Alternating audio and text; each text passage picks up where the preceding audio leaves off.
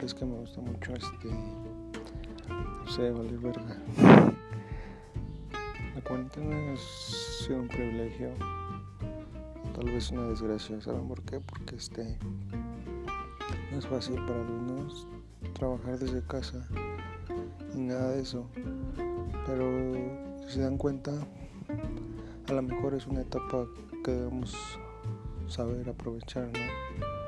Algunos no tienen la posibilidad de ir a la escuela, pagar pasajes, transporte público y es mejor quedarse en casa. Pero sin embargo, tenemos que cumplir y trabajar con las tareas diarias que los profesores nos dicen.